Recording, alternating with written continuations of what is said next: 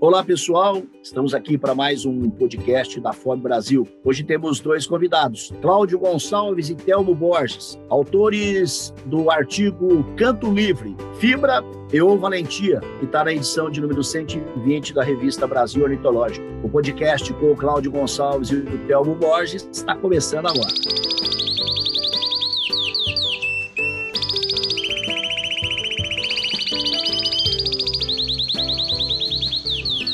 E aí, pessoal, estamos aqui mais uma vez, Álvares Neto, para a gente começar mais um podcast da FOB Brasil. Hoje um podcast tem dois convidados, o Cláudio Gonçalves e o Telmo Borges. Vou apresentar os dois para depois a gente trazer aqui todas as nossas dúvidas, as nossas perguntas, para que eles possam resolver. O Cláudio Gonçalves é empresário, engenheiro civil e presidente do Roller Clube de São Paulo, um dos clubes mais antigos do Brasil e é especializado em canários de canto.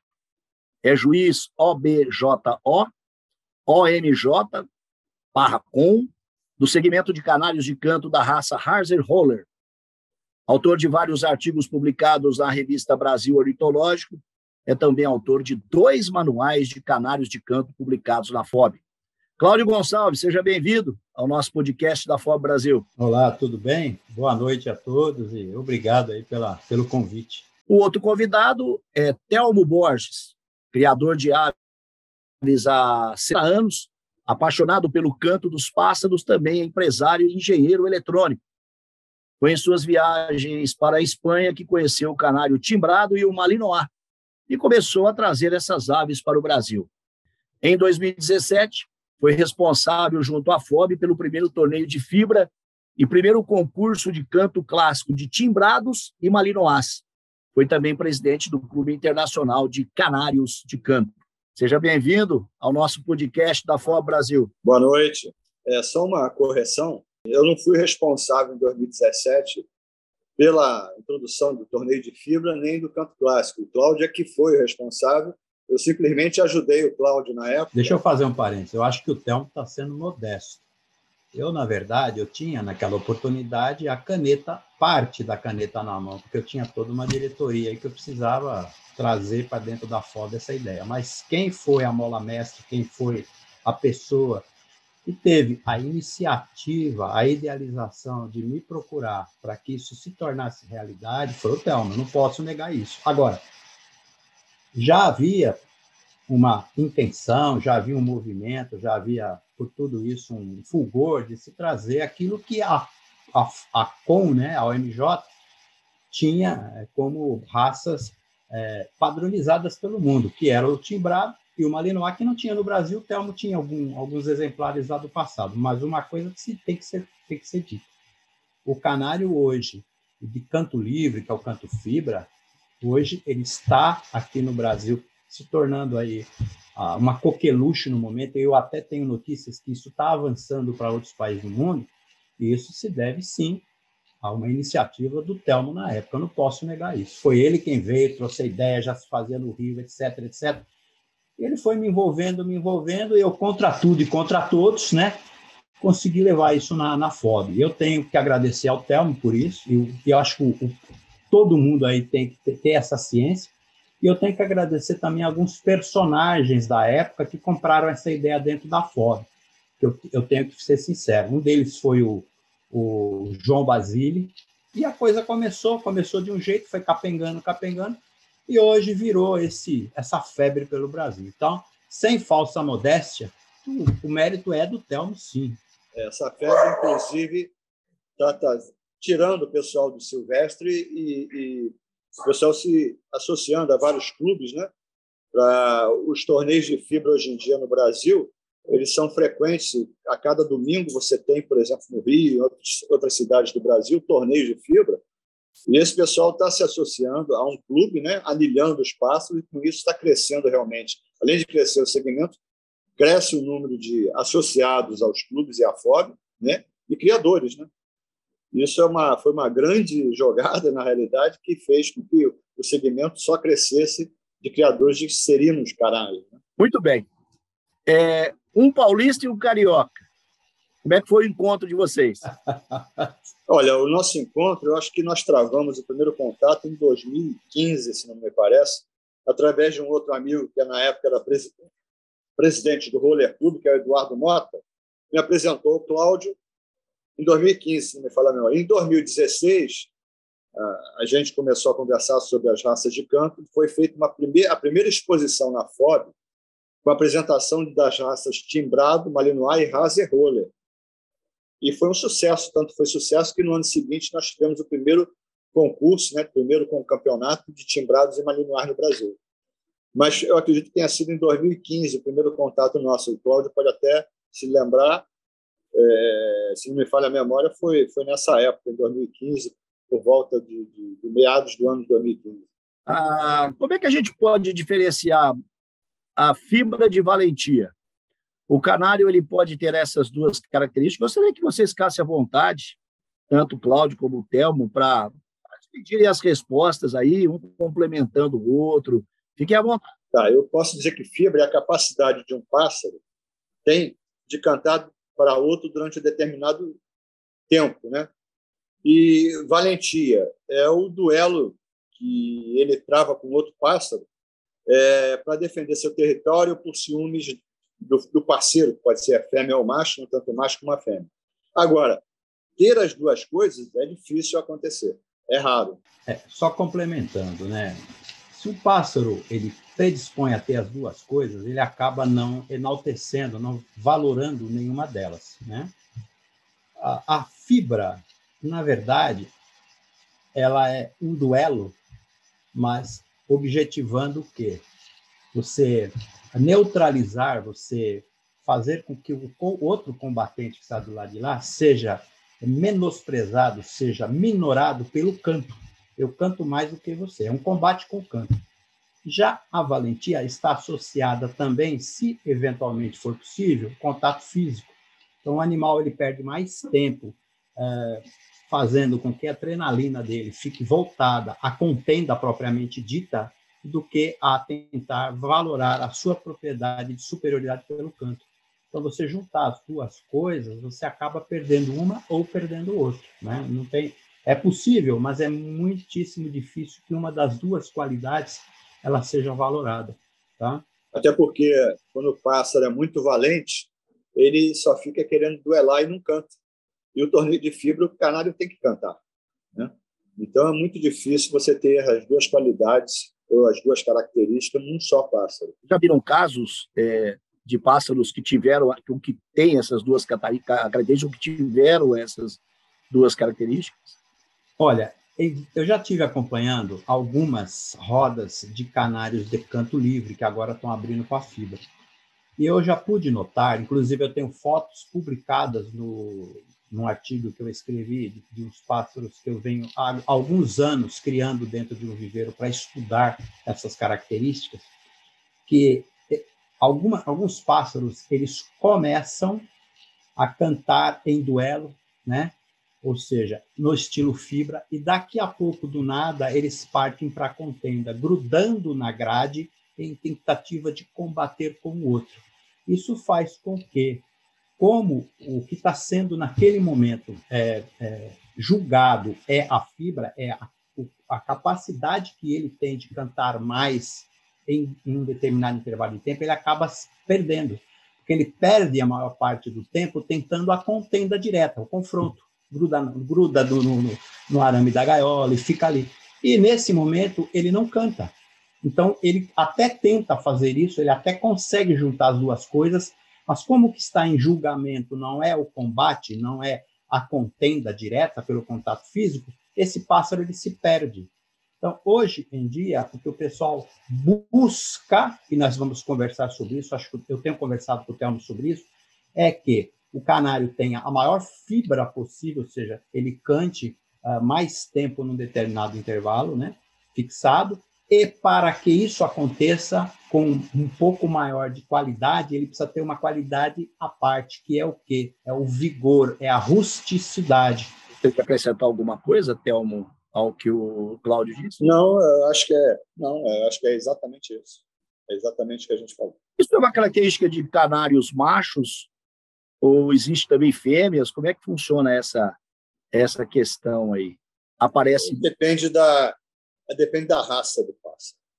Depende muito da raça do pássaro. Essa característica pode aparecer na fêmea, só que a fêmea não canta, né? mas ela pode ser valente. Entendeu? Aí depende da raça do pássaro. Você vê isso mais em, por exemplo, bicudo, curió, canário da terra. Agora, não seria nos canários, que é um pássaro muito mais doméstico, né? A fêmea pode até ter essa característica, mas não é, quando ela é individualizada, ela não apresenta isso para a outra, né? dificilmente. As fêmeas das espécies elas têm por característica mais o cuidado da prole, enfim, né? Existem algumas raças de pássaros muito particulares e específicas onde as fêmeas tendem até a ser mais valentes do que os machos. Por exemplo, os canários da terra nossos têm fêmeas aí que é complicado. Mas, eh, via de regra, as fêmeas da maioria das espécies, elas não cantam como os machos. Existem certos pássaros silvestres que eles cantam em dueto. É o, re, o ritual de acasalamento deles é cantar em dueto. Exemplo, galo da campina. Canta tanto o macho quanto a fêmea igual. Você não distingue pelo canto porque eles cantam em dueto. É um ritual de acasalamento deles, tá? Pássaro preto. Alguma, alguns pássaros pretos também cantam assim. Já vi casos em rodas de, de canários, de, de, por incrível que pareça, de canários é, domésticos, que se colocaram fêmeas ali. E elas até cantavam do jeito delas, gorjeavam de tal maneira a dar a entender que eram machos juvenis. Só que esse tipo de fêmeas, no meu entender, são fêmeas que elas têm uma, um desequilíbrio hormonal, elas têm muito mais testosterona do que progesterona. Então, isso faz com que elas fiquem mais territorialistas, mais agressivas até, e até cantem, mas não com o mesmo cantar dos machos. É um gorjeio, é, como se fosse um filhote juvenil. E muitas vezes engana isso, tá? Mas é muito raro acontecer isso. Eu já tive a oportunidade de ver, mas, enfim, isso dá desclassificação por ser uma fêmea, né? Mas não são raras as vezes em que isso pode ocorrer. Essas fêmeas, quando postas a criar, é um inferno. Elas não aceitam qualquer macho, batem nos machos, é complicado. Se você colocar num viveiro com outras fêmeas também, elas são meias complicadas, porque elas têm realmente um desequilíbrio hormonal, como pode acontecer com qualquer outro animal. Ô, Telmo, é, é, essa viagem, ou essas viagens que você fez para a Espanha, é, você conheceu o timbrado e o balinoar, e começou a trazer essas aves é, para o Brasil. Nós não tínhamos essas aves aqui? Não, eu acredito que não. Na, na época... Foi que ano, ô, Telmo? Foi anos 80. Eu comecei a trazer os timbrados e o malinois no, no início dos anos 90. É, timbrado no Brasil, acredito que ninguém tinha na época, nem Malinois. Malinois, então, até hoje ainda tem poucos criadores, né? mas o timbrado também não. E eu comecei a trazer, mas porque eu gostava de ouvir o canto, né? É, comecei a reproduzir, que eu sempre gostei de, de reprodução. Agora, o Malinois eu me apaixonei quando eu fui num torneio na Espanha, um concurso em Vigo, e eu fui para assistir o, concurso e passei perto dos canais de canto e ouvi um canto diferente. Né? Eu perguntei que raça era aquela, o, a pessoa me falou que era um, um malinois, e a partir da, dali, daquele instante, eu fiquei encantado e conversei com alguns criadores e consegui, na mesma época, trazer algumas matrizes para o Brasil. E, e, isso aconteceu em 93, se não me falha a memória, e na época eu era sócio do 3C, um clube aqui do Rio de Janeiro.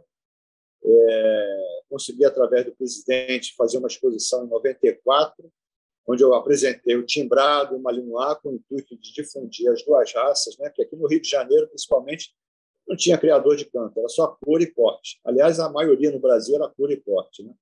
Em São Paulo havia criadores de raça, mas no Rio não, não tinha nenhum criador de canto. Praticamente eu estava sozinho. Aqui. É, surtiu algum efeito na época, mas não muito grande. E uns, umas duas ou três pessoas começaram a criar e em pouco tempo desistiram. Eu é que mantive aquela vontade de, de, de difundir, de, de, de, gostar também, que eu gosto muito de cannabis do canto, e mantive isso durante vários anos, até que em 2010, se não me falha a memória, 2009, O Eduardo Mota, que era presidente do Roller Club, que, foi, que me apresentou ao Cláudio, inclusive, em 2015, me procurou e querendo difundir essas duas raças no Brasil. E sabia que eu tinha, né, através da internet, ele havia me achado através da internet. Aí eu achei que era a hora de, de começar realmente um trabalho novo, diferenciado. E fomos juntos, e hoje é uma realidade no Brasil todo. Né? Que região da Espanha você trouxe esses pássaros, Telmo? Olha, na época foi da, da Galícia, mais precisamente de Vigo. E eles são originários da Espanha ou não? Não, o Malinois é um canário que é da região de Malines, na Bélgica, onde tem um pastor Malinois também. E o timbrado, sim, o timbrado é, é espanhol, né? O nome já diz. Quais as características desses canários ou desses pássaros, Hotel? Do timbrado e o Malinois? O timbrado, ele canta num tom é, o timbrado canta num tom metálico alto, né, em notas variadas, né. O malinois já é no tom médio entre o Hazer e o timbrado. E é o chamado waterslade, o timbre de água, né, um canário que canta e parece que um borbulho da água fervendo, né. E realmente é uma característica de, de, diferente, né, que tem uma seringe diferenciada que permite ele cantar dessa forma. O malinois tem mais de 100 anos de, de é uma raça muito antiga. Né? O timbrado já é mais recente, foi é originário dos anos 50, 40, 50. O, o Cláudio, é, no seu caso aí, o, canário de canto é da raça Harzer Roller. É, gostaria que você falasse um pouco dessa, dessa raça, o que caracteriza ela. Na verdade, o canário Harzer Roller ele é um canário que, num determinado momento da história, ele vem de uma, de uma mesma uma mesma procedência, digamos assim, do canário malinois. Esses canários, eles, num determinado momento, eles eram usados dentro das minas de carvão para quê? Para que detectassem gases. Então, os alemães, os, europeus, no modo geral, não vou dizer que sejam os alemães, eles não tinham um mecanismo para detectar o gás com, vamos dizer, com precisão. Eles colocavam os canários dentro de pequenas gaiolas e levavam eles para dentro das minas. Quando esses canários sofriam a influência do gás percebido, eles começavam a embolar, começavam a entristecer.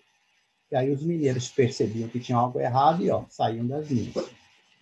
Óbvio que esses canários, eles dentro dessas minas, eles começaram na penumbra, no escuro, uh, ouvindo o barulho da água das minas, ouvindo o, o bater das picaretas nas rochas, eles foram remodelando ao, o, o seu estilo de cantar. Então, eles começavam a cantar conforme o ambiente que eles estavam sendo colocados. Então, eles começaram a rolar mais baixo, eles começaram a cantar com mais água no canto por ouvir o barulho das águas nas rochas, começavam a emitir aqueles sons metálicos das picaretas nas pedras. E acabou que, com o passar dos anos, foram criando mutações na própria seringe do animal, de tanto cantar dessa maneira. Só que aí aconteceu o quê? Os belgas, os holandeses, eles começaram a achar mais belos, começaram a aprimorar aqueles canários que cantavam com mais água, mais borbulhar. E eles foram trabalhando, foram criando, foram reproduzindo e automaticamente padronizando uma raça de canários que tinha sons metálicos, que eram sons das picaretas, mesclados com sons uh, de água. Aí nasceram o quê? Nasceram os Haars, padrão holandês, padrão, que eram os Haars, linha de água, tem os, os timbres de uh, uh, uh, Gluck e tal, e também os Malinois. Já os alemães não queriam isso. Eles queriam idealizar a, o mesmo tipo de canário, tirando isso, colocando o quê? Os sons mais ocos, os sons mais rolados. Então, dentro da raça Haas Roller, acabou aparecendo duas linhas de canários.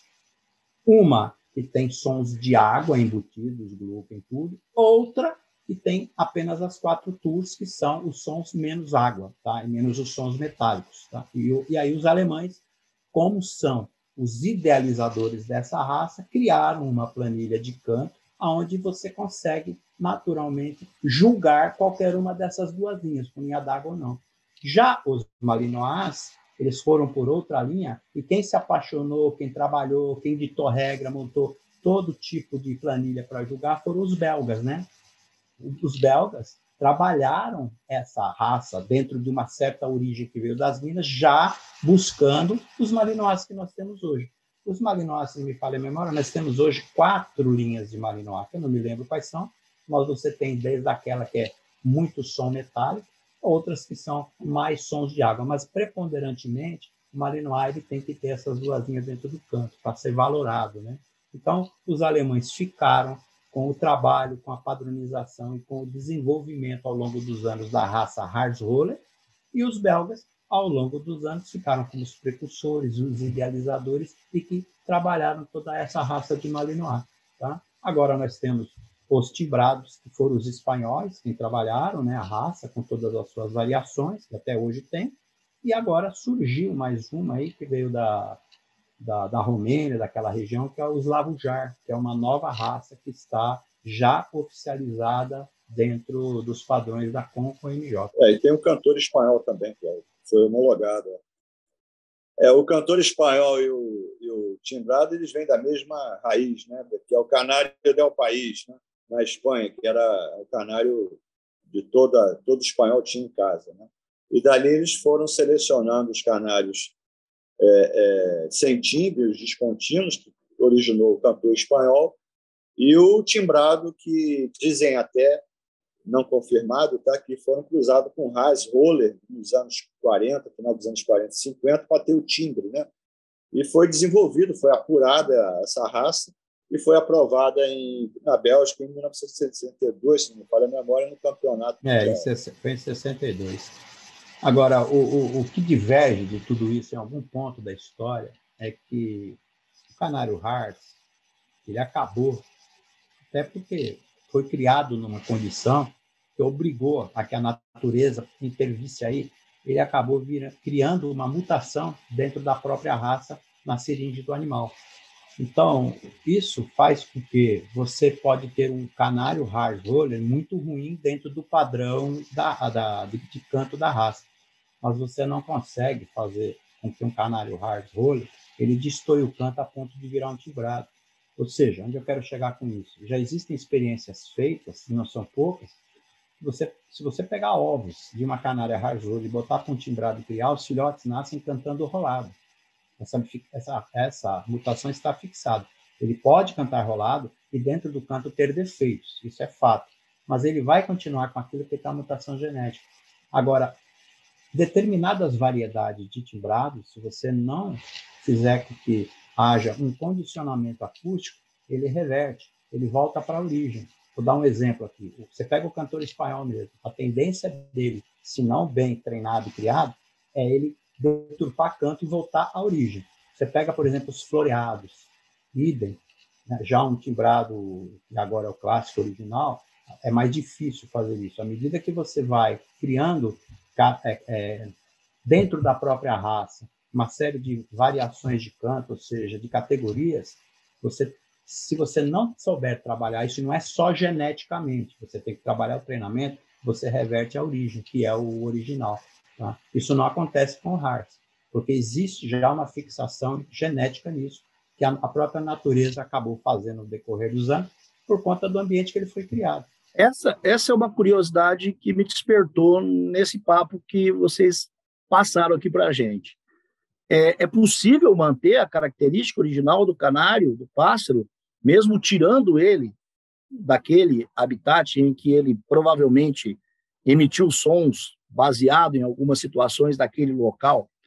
É possível, é possível se preservar a originalidade ou se perde muito disso quando você tira ele do lugar e traz para o outro lugar? Gostaria que vocês ficassem à vontade, tanto Telmo como Cláudio, para falar sobre isso. É, eu, vou, eu, vou, eu vou dar uma pinçada nisso, o Telmo depois vai complementar, até porque o Telmo ele foi muito feliz numa colocação que nós fizemos no artigo, que é o regionalismo. Tá? O que é o regionalismo? Vamos voltar um pouquinho para o Silvestre, para que a gente depois vá para o Serino.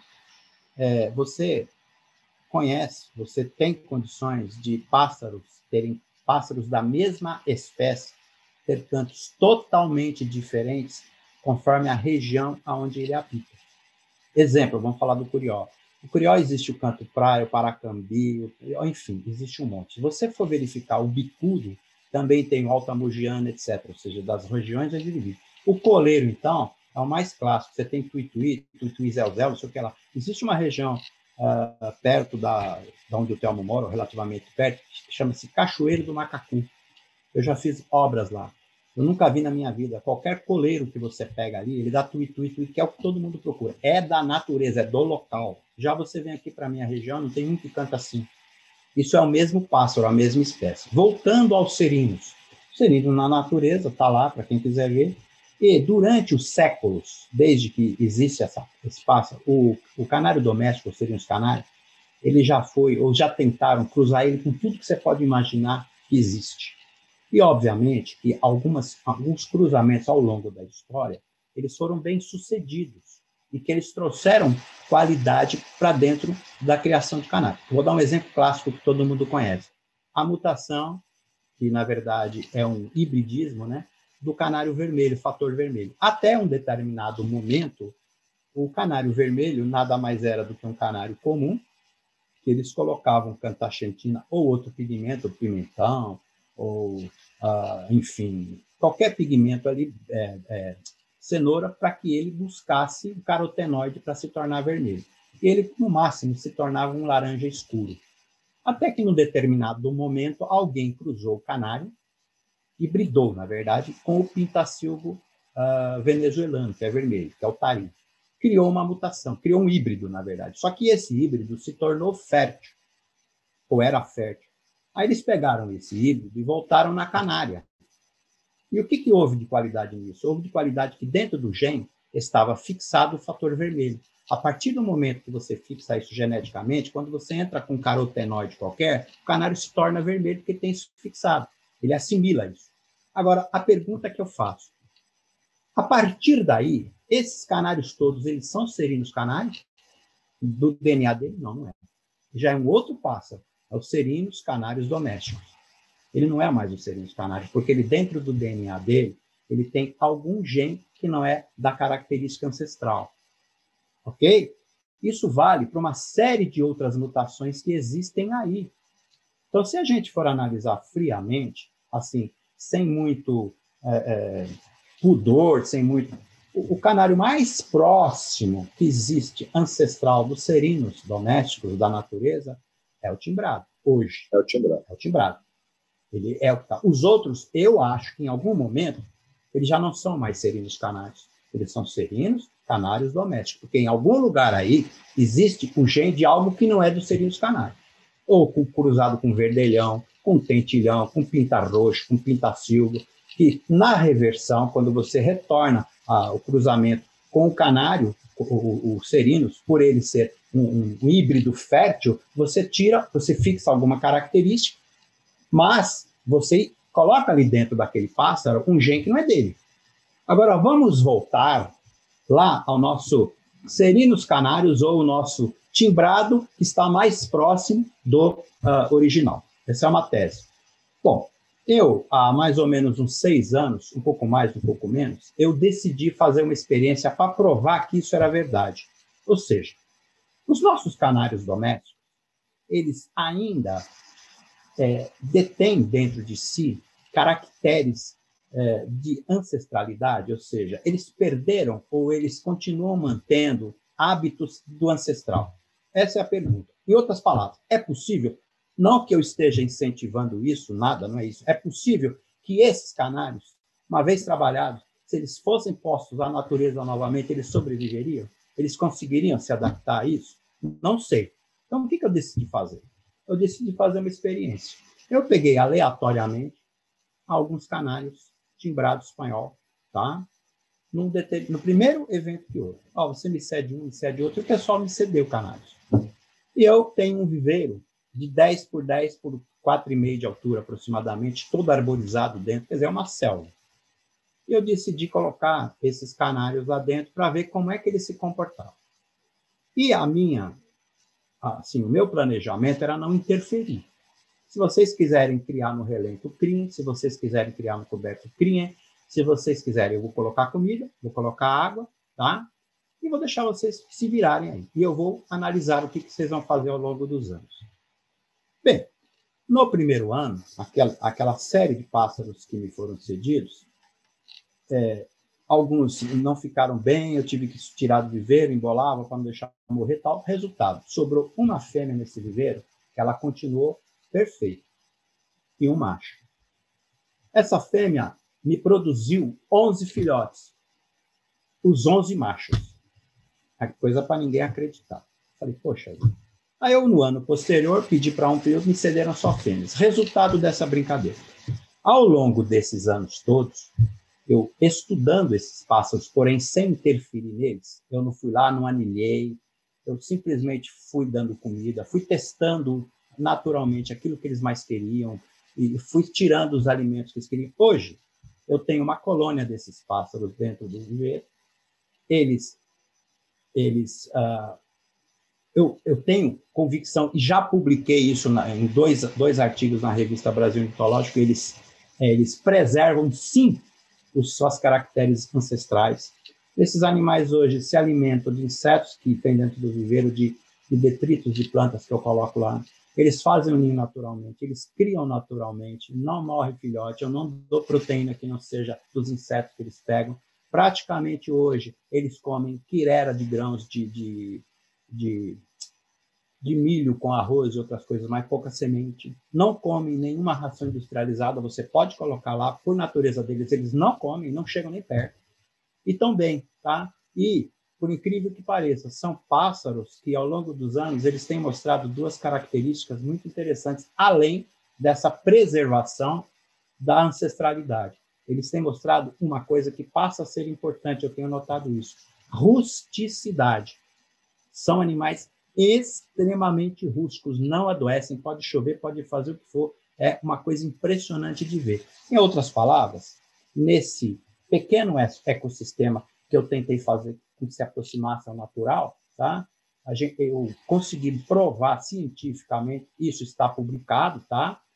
Que esses pássaros são monogâmicos, que esses pássaros são extremamente territorialistas, eles marcam o microterritório, que é, é, é uma coisa impressionante.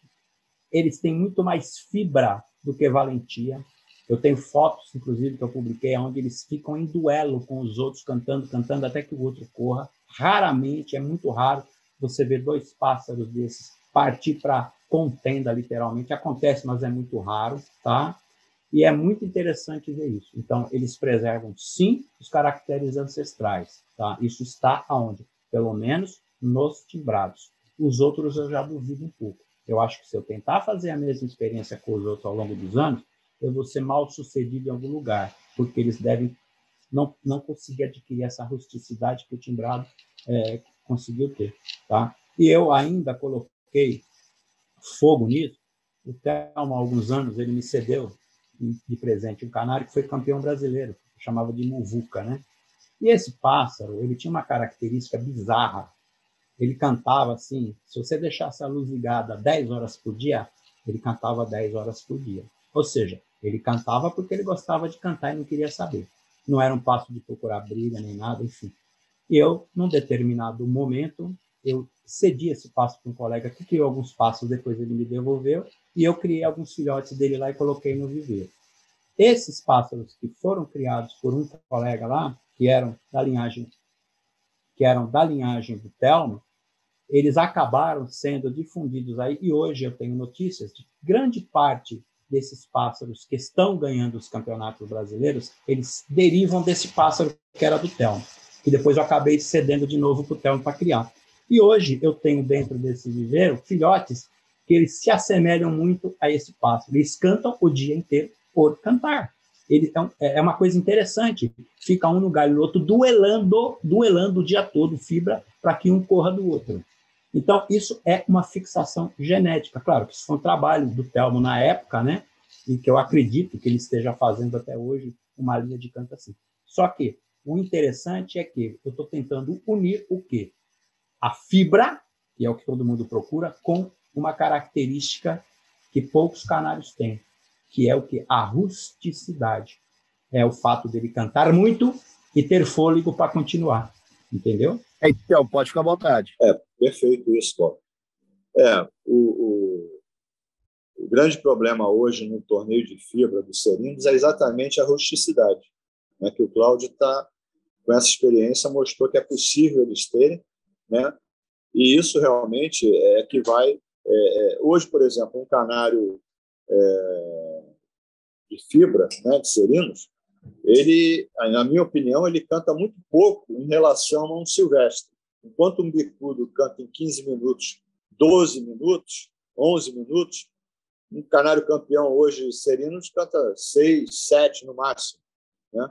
Isso porque não tem o vigor físico que tem o silvestre. Né? Com essa experiência aí, que a gente até até peguei canários do Cláudio aí, exatamente para fazer uma experiência na fibra, né? para dar rusticidade à minha criação.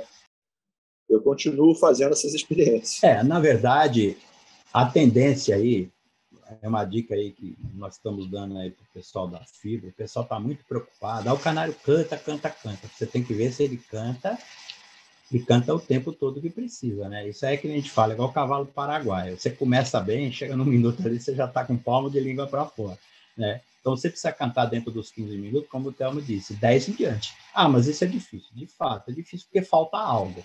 Está faltando algo. O que é algo? Algo é o vigor. É o vigor. É o que? A rusticidade. Ele não tem. Você está com um canário que foi domesticado. Ele está ali, é que nem o cara que fica ali sentado no sofá formando o gás do dia inteiro apertando o computador, meu filho. Então, ele fica ali, né? E, enfim, você precisa criar essa condição e essa característica para o canário. Até porque, Cláudio, o canário canta muito mais do que o bicudo. Como é que ele pode cantar menos tempo né, do que o bicudo em determinado período? É porque, é porque a seleção e a forma com que eles foram criados ao longo dos séculos visava o quê, Thelma? Eu quero criar uma quantidade maior, somente canário de canto, num espaço menor. É. Então você vê o Harms. O Harms, ele é um canário que ele não está acostumado, a, a, é a, forma que ele foi criado, a ficar em espaços grandes. Ou seja, ele está acostumado a ficar naquelas gaiolinhas e confinado uma parte da vida dele. Então o canário se adapta a isso.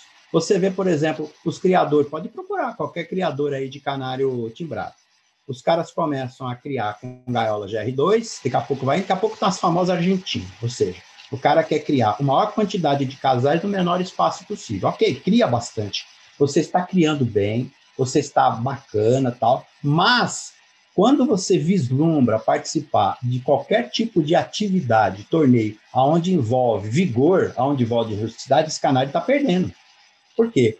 Ele está perdendo. Ele pode ser bom no clássico, no clássico você coloca ali, ele tem que cantar aquele, você abre a gaiolinha, ele vai bem. Ótimo, beleza. Clássico você tem 20 minutos para se apresentar o tri, você não julga a quantidade de minutos que ele canta no determinado momento, mas sim a qualidade dos cantos que ele faz, então tá joia. Agora, quando ele vai para lá, que ele tem que olhar e sentar o cacete olhando o outro ali, cantar com o maior tempo, aí ele vai perdendo.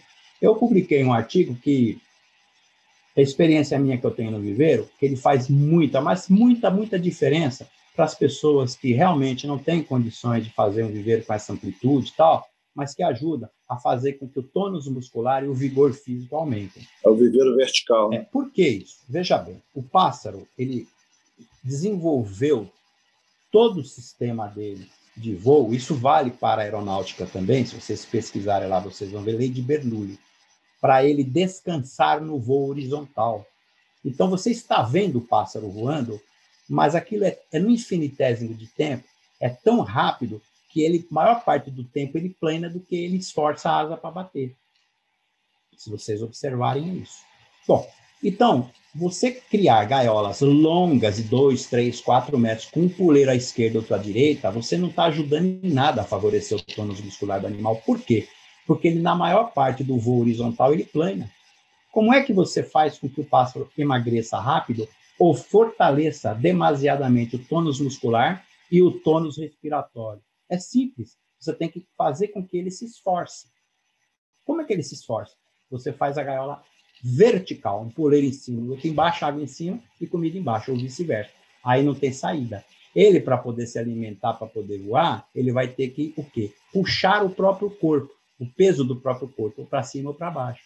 Então, ele emagrece muito rápido, ele cria um tônus muscular violento e, além disso, ele fortalece todo o sistema cardiorrespiratório. Exemplo, como é que você faz exercício rápido para você fortalecer isso? Subir e descer escadas. É um exercício, né? Se você for na academia para fazer supino, por exemplo, ou fazer levantar levantar peso, você vai fortalecer apenas o músculo peitoral, você não fortalece mais nada. Isso é clássico. É a mesma coisa que você voar horizontalmente. Você só fortalece o tônus muscular do peito, que é aonde as aves têm a maior parte do músculo formado. Então, é, é uma, é uma dica que eu dou que o pessoal crie dentro das suas residências, quando vocês querem levar um pássaro desse para fortalecer, monta uma gaiola na vertical, dois metros de altura, sei lá, por 50 por 50, ou por um metro por um metro, e deixa aquele pássaro um determinado tempo antes de você é, levá-lo para torneios, tudo, você vai ver como muda da água para o vinho. Isso eu tenho observado ao longo do tempo, ah, lá em casa, e alguns pássaros, não do viveiro que eu tinha, canarda, até quando engordava, eu fazia isso rapidinho, 15 dias o bicho estava esbelto criando, tá? É uma dica. É, pássaros é, de fibra e, e, e de valentinha juntos, é, na mesma gaiola, no mesmo, eles podem dar problema? É, depende da raça, né? Depende da raça. Normalmente, é, qualquer pássaro, quando nasce em ambiente doméstico, ele até a primeira muda, né? Eles podem ficar juntos sem problema. A partir daí que vem o selo, quer dizer, vem eles ficam prontos para acasalar e começa a ter os duelos, né? O disputa de território, disputa da fêmea. Aí, nessa hora, é preciso separá-los. A palavra-chave de tudo isso aí, como em toda espécie animal, e nós homens são a mesma coisa, é hormônio. Começa a testosterona a falar mais alto, aí cada um age com aquilo que tem de mais fortalecido. Alguns agem com a fibra, outros agem com a, com a valentia, outros tentam agir com os dois, ou seja, só sai lambança, essa é a verdade. E se tiver o cortisol envolvido ainda, pronto. Aí, meu amigo, junta os dois, junta a fibra e a valentia, tá? É só ter o cortisol envolvido com a adrenalina. Se falar acontece, acontece. Principalmente quando são nas épocas onde eles já estão, né, com a parte hormonal formada, que tem fêmeas envolvidas, e aí a coisa começa. Aquela primavera, aquele dia de sol, o bicho toma banho, tem bastante luz, pronto, né? É que nem um garotão novo com 17 anos que arruma a primeira namorada. É assim que acontece.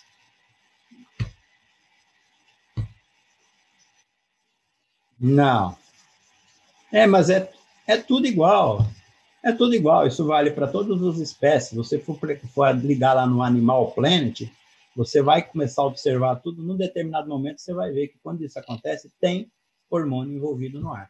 Né? De nada diferente do que nós vivemos no dia a dia, né? como seres humanos.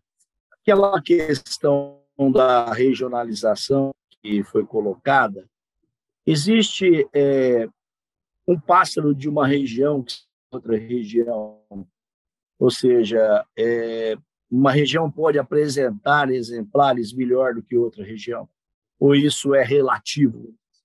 Olha, eu acho que aqui no Brasil, em qualquer local, né, você tem, principalmente no silvestre, a gente ainda, no passado, ainda havia regiões que tinham pássaros com qualidade de canto muito boa, né, e, e com algumas características que só tinham naquela região. Isso se difundiu através da consanguinidade naquele local, né? Era o pai cruzando com a prima, com a filha, com a... e vice-versa, o filho cruzando com a, com a irmã, com a mãe. Isso ia difundindo determinadas características, como o canto, a fibra, ou então a valentia, nessa, nesses passos desses locais. É aquilo que o Cláudio falou anteriormente. Você vê o colherinho de uma região canta do Ituí, na outra região já canta diferente, onde ele mora não canta nem, já canta grego, canta um canto diferenciado, né? Então isso é por quê? É a difusão dessas características através da consanguinidade. E em Cachoeira de Macacu tem colherinho que canta do Ituí, porque ali são parentes próximos, né? Irmãos, parentes próximos. E isso é que fez, através da consanguinidade, é que você difundiu essas características. No ambiente doméstico, a gente tenta fazer esse trabalho. Quando tem um pássaro é, muito bom, a gente procura criar uma família desse pássaro muito bom, né? Tá, com determinadas características, através da seleção, que é o. Aí vai, vai a experiência do criador, né? você vai selecionando aqueles com determinadas características e vai fazendo um reto cruzamento, é, difundindo assim aquele sangue, né? fazendo aquela consanguinidade e formando um plantel com uma determinada característica. É basicamente isso. A consanguinidade é fácil ou ela é complicada? Você é, ter pássaros consanguíneos? É, você tem que levar a consanguinidade, é fácil, é só você cruzar mãe com filho, ou pai com a filha, primos entre si. Aí você difunde essas características através da seleção, como eu falei. Agora, é, em determinado momento, você tem que refrescar é, é, esse sangue. Por quê? É, como você transmite características boas, você também pode transmitir as ruins, né? Como também debilitar o pássaro através de muita consanguinidade. Aí você introduz um pássaro de fora do teu criatório com determinadas características parecidas com a que você tem no teu plantel, de forma que para refrescar o sangue. Vocês citam no artigo essa importância do plantel consanguíneo, né? Para que a fibra não diminua com o passar do tempo. E pelo que a gente percebe, tem muita mistura de canários. Será que é possível segurar isso por muito tempo? É, é possível se manter plantel, plantéis consanguíneos aí por muito tempo. Veja bem, se você quiser fixar algo que você tenha excelência, não existe outra maneira senão você tentar fazer com que, em determinado momento, você trabalhe em consanguinidade. Senão você dispersa demais. O fato de você ter um pássaro que ele é campeão mundial, vamos dar um exemplo assim, e você cruza com pássaros seus, você não tem a garantia automática compulsória que todos os descendentes serão campeões mundiais. Porque você está lidando com o quê? Com uma variável que chama-se natureza, pares de cromossomos. Então, o que, que acontece nisso? A natureza ela não tem nenhum compromisso zero com aquilo que nós, seres humanos, estabelecemos como padrão de excelência. Ela faz suas próprias regras. Então, você tem lá na região de Cachoeiro do Macacu, aquele monte de pássaros cruzando entre si. É o primo com a prima, irmão. Existe uma consanguinidade ali.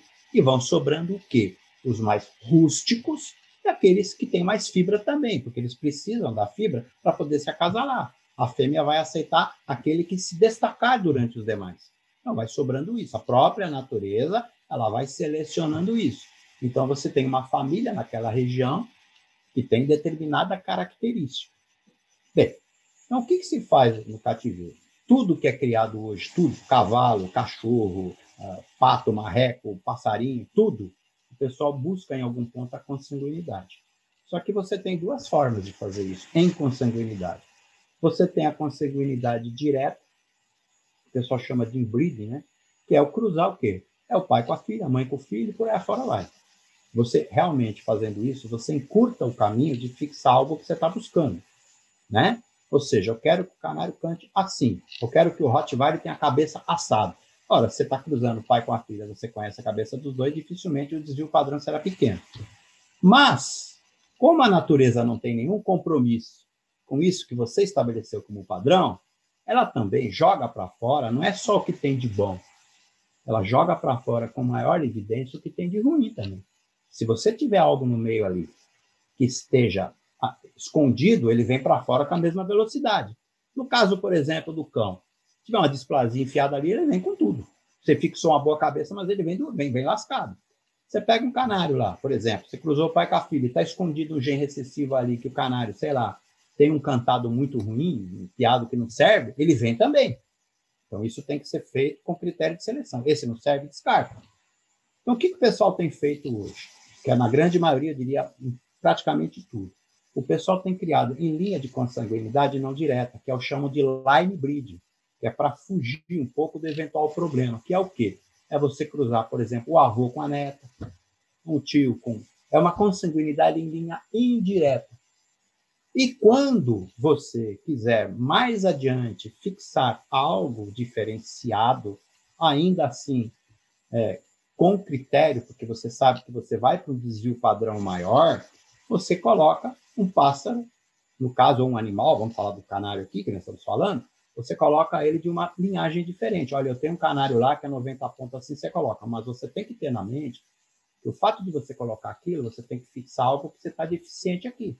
Se você tem um pássaro, exemplo, no caso do, do Hars, que tem um Warhol debilitado, você tem que procurar do lado de lá algum tipo de linhagem que tenha um Warhol melhor. Não adianta você ter um all ruim aqui, buscar um canário que tem um all igual ou melhor, mas tem uma melhor frota, você não está fazendo nada. Você tem que buscar o que você tem e ainda assim criar aquilo em separado para selecionar o que vem na frente. Porque você não tem a garantia da natureza que aquilo ali porta o que você, tá, você está buscando. O pássaro pode cantar bem do jeito que você quer, mas ele pode não ter a característica genética de transmitir isso aos seus descendentes. Então, isso tem que tomar cuidado. Exemplo, não é porque você tem os olhos azuis, os cabelos loiros, que todos os seus filhos vão nascer com os olhos azuis. Você, às vezes, tem 10 filhos e os 10 nascem com olhos é, é, é, castanhos, porque você não tem a característica genética no seu gene de transmitir aquilo para os filhos. Então, isso aí é uma ciência que tem só um caminho. O criador tem que selecionar plantel arduamente ao longo dos anos, que é o que alguns criadores têm feito. O grande erro que eu vejo na maior parte dos criadores atuais, antigamente a gente via criadores que ficavam décadas para montar um plantel, selecionando as fêmeas muito mais do que os machos, porque elas portam essas características. Hoje é muito difícil você ver isso, é raro. Os criadores eles querem quem ganhou. Eu quero comprar o que ganhou. Vai lá e compra. Às vezes compra o canário, paga uma fortuna, e é verdade, o canário está lá, fez, leva para dentro de casa, cria 200 canários, quando ele leva a concurso, o canário não dá aquilo que ele viu que o canário tinha. Por quê? Porque a natureza não tem esse compromisso com ele. Então, só tem um caminho, é fazer o que o Telmo faz e outros criadores que eu vejo aí fazem. O cara perde uma vida trabalhando. O Telmo, ele falou aqui, ele está desde 1980, vamos colocar 90, com canários Malinois, com canários timbrados. Ele já vem fazendo um trabalho, do jeito dele, obviamente, há anos, há décadas, e vem criando plantéis. Por que é que nos últimos campeonatos ele tem praticamente pegado a maioria dos troféus? Por quê? Porque o é, ele é um cara que ele vem selecionando aquilo ao longo dos anos. E o Telmo, o que, que ele faz? Ele não está preocupado que o canário dele vai ser o campeão mundial. Ele está preocupado que os canários que ele apresenta, numa média, tem um desvio padrão pequeno. Vou dar um exemplo. O criador leva lá, só para dar um exemplo, a vamos dizer que 10 conjuntos de canais. Então, ele é um criador, ele é um bom criador, ele criou bastante. Isso não quer dizer que aquilo que ele criou tenha qualidade. Explico. Ele levou 10 conjuntos, ele pegou primeiro lugar, quinto, nono, vigésimo lugar e por aí fora vai. Bom, que ele teve um conjunto que pegou primeiro lugar, ótimo ele vai ser merecedor daquele conjunto o primeiro. Mas ele não tem um bom plantel de pássaros. O plantel de pássaros dele é medíocre. Por quê? Porque o desvio padrão dos canários dele é muito grande. Então é muito melhor esse criador ele pegar terceiro, quarto, sexto, sétimo. Ele criar um padrão de pássaros mais ou menos iguais. Ele não precisa ser campeão. Ele precisa ter um plantel equilibrado para ele trabalhar na média aquilo que ele tem de ruim. Então ele não consegue. Como é que um criador que pega primeiro e pega a vigésimo lugar, no mesmo campeonato, ele vai trabalhar o plantel? Ele começa por onde? Você entende que o desvio padrão é muito grande? Então, os criadores eles têm que pensar hoje, e os criadores antigos sabiam fazer isso muito bem, tá? O Armando Rodrigues fazia um Antônio de Barro, meu, meu pai fazia isso muito bem, o próprio Carlos uh, de Campos, o Carlos é um, é um exemplo, é um senhor de idade bebedor. Ele coloca cinco conjuntos no, de canário raro numa mesa, se ele não pegar primeiro, segundo, terceiro, a hora que ele encaixar o primeiro conjunto, esquece. Daí para lá uma feira, ganha tudo. Mas ganha o quê? Não ganha o troféu? Não. Mas você percebe que o plantel dele está bem equilibrado. Ele é um bom criador, ele está trabalhando com objetivo. Né? Então a gente tem que pensar muito em quê? Em diminuir o desvio padrão qualitativo entre as aves. E o Telmo ele tem feito isso. Ele coloca lá um conjunto mas lá, pega esse primeiro, segundo, terceiro, assim vai. Se não pega primeiro, segundo, pega terceiro, quarto, quinto, e assim vai naquela média. Por isso que ele consegue trabalhar mais fácil a qualidade do plantel nos anos que seguem. Porque ele tem um ponto. Falou, opa, peraí, por que, que eu não estou pegando o primeiro lugar? Ah, porque no meu canal eles estão fracos nisto. Ok. Aí ele vai buscar pássaros que tenham aquilo que está faltando em série. Não dá nem tabela. Nos anos que vem, ele introduziu aquilo. Se ele pegar o primeiro, pode ter certeza. Ele colocar cinco conjuntas do primeiro ao quinto, ele ganha. Então, esse é o grande macete, entendeu? Não adianta você colocar lá meia dúzia de canários, pegou primeiro, o resto está tudo na rabeira. Você tem o mérito de ter colocado um canário em primeiro, é verdade. Mas você está tendo muito mais sorte do que trabalho. Entendeu? É aquilo é, aconteceu. na verdade, o canário que você tem ali é o produto do que você está criando. Então, a qualidade da sua criação, ela não se mede em você pegar esporadicamente um troféu. Ela se mede na média dos pássaros bons que você tem. E eu tenho conversado muito com o Thelma e alguns criadores têm me ligado, eu acredito que tenham ligado para ele. Hoje, sem medo de errar, a maior parte, vou repetir, a maior parte, não todos, obviamente, desses canais que estão na ponta dos campeonatos hoje de fibra, vieram de criação que, de alguma forma, foi trabalho do Thelma anos atrás. Um deles é o canário que foi meu e que eu cedi de volta para ele, que era o Muvuca. Tá? Então, isso fixou. E o pessoal está trabalhando. E isso vai acontecendo, vai enraizando, vai indo, vai indo, vai indo, vai indo. Chega num ponto que você forma uma grife, ou seja, aquilo veio daquela linhagem. Não tem o que tirar, porque você fixou aquilo. É só trabalhar daí para frente. Bom, vamos falar de calendário de eventos para esse ano 2022. A gente começa o ano com coronavírus, com infecções, Covid-19. Existe um calendário de eventos ou já havia programado alguma coisa para 2022? A FOB, ano passado, criou o primeiro campeonato brasileiro de canto livre, torneio de fibra. Né? E esse ano é, ela criou outras modalidades, né? além do canto torneio de fibra, o, o, o canto livre, né? que também é uma outra modalidade de competição, e, fora isso, a gente tem torneios espalhados por todo o Brasil. Aqui no Rio de Janeiro, por exemplo, todo domingo tem torneio de fibra de serenos canários, em clubes de silvestres, inclusive. Né? Ah, o 3C também está promovendo, é um clube aqui do Rio de Janeiro, filiado à FOB, também promove esse torneio aqui no Rio de Janeiro. Então, em todo o Brasil, você tem torneios fora da FOB é, que, que agrupam as pessoas né, e fazem esse, esse, a difusão desse, dessa, dessa raça de fibra né, que a gente criou aqui no Brasil, é, é, de forma que é, eu, eu, vejo como uma coisa espetacular a nível de difusão, de, de, de novos associados à FOB. A gente está tirando pessoas do silvestre trazendo para o canário doméstico. Né? Isso tudo realmente é espetacular. E eu vejo isso com bons olhos, né? Porque lá atrás é, a gente começou aqui em Areal com tudo isso e veio no Brasil toda essa difusão. Muito legal. Na primeira roda de canto de fibra aí de Areal, você participou, Thelmo? Participei com os timbrados. Né? O timbrado tem uma característica é, muito grande né? É, para fibra, né? principalmente o canário original. no timbrado você tem três variedades de canto. Né? Tem o timbrado original, timbrado clássico e o floreado era isso até que a gente estava falando anteriormente com o Cláudio, né? É, na Espanha eles julgam é, separadamente, cada juiz é especialista numa, numa variedade, variedade de campo, né? E só que aqui no Brasil a gente não tem juiz para julgar, então a FOB normalmente é, é, convida juízes estrangeiros para fazer o julgamento aqui no Brasil. É, Cláudio, você tem rede social que você abre aí para as pessoas visitarem? E que você usa aí como ferramenta virtual? Não, na verdade eu tenho meu WhatsApp, eu não tenho Instagram pessoal, não tenho Facebook, nem quero ter. Isso me deixa louco. Eu tenho eu tenho o Instagram do Canil, né, que é uma campanha, que é o, o underline Hot Garden. Aliás, é hashtag Hot Garden underline Cacapava. Mas na verdade isso eu uso mais para mais o canil meu aqui. Fora isso, quer falar comigo 24 horas, está no WhatsApp. Não fico louco, eu não tenho, não tenho tempo para isso aí, não. Hotel, você está nas redes sociais? Sim, estou na rede Facebook, Instagram, WhatsApp. No WhatsApp eu tenho, é, em 2014, 2015, eu formei todos os grupos de WhatsApp de Canário do Campo.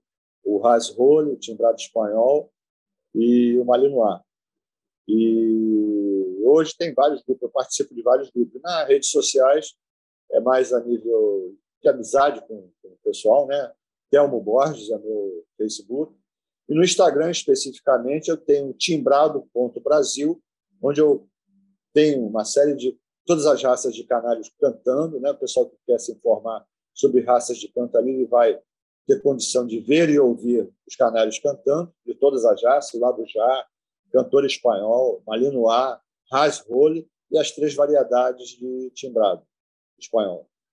Então, Timbrado Brasil. Timbrado.brasil. Para quem quer conhecer Canário de Canto, é só no Instagram entrar e, e procurar timbrado.brasil. Muito bem.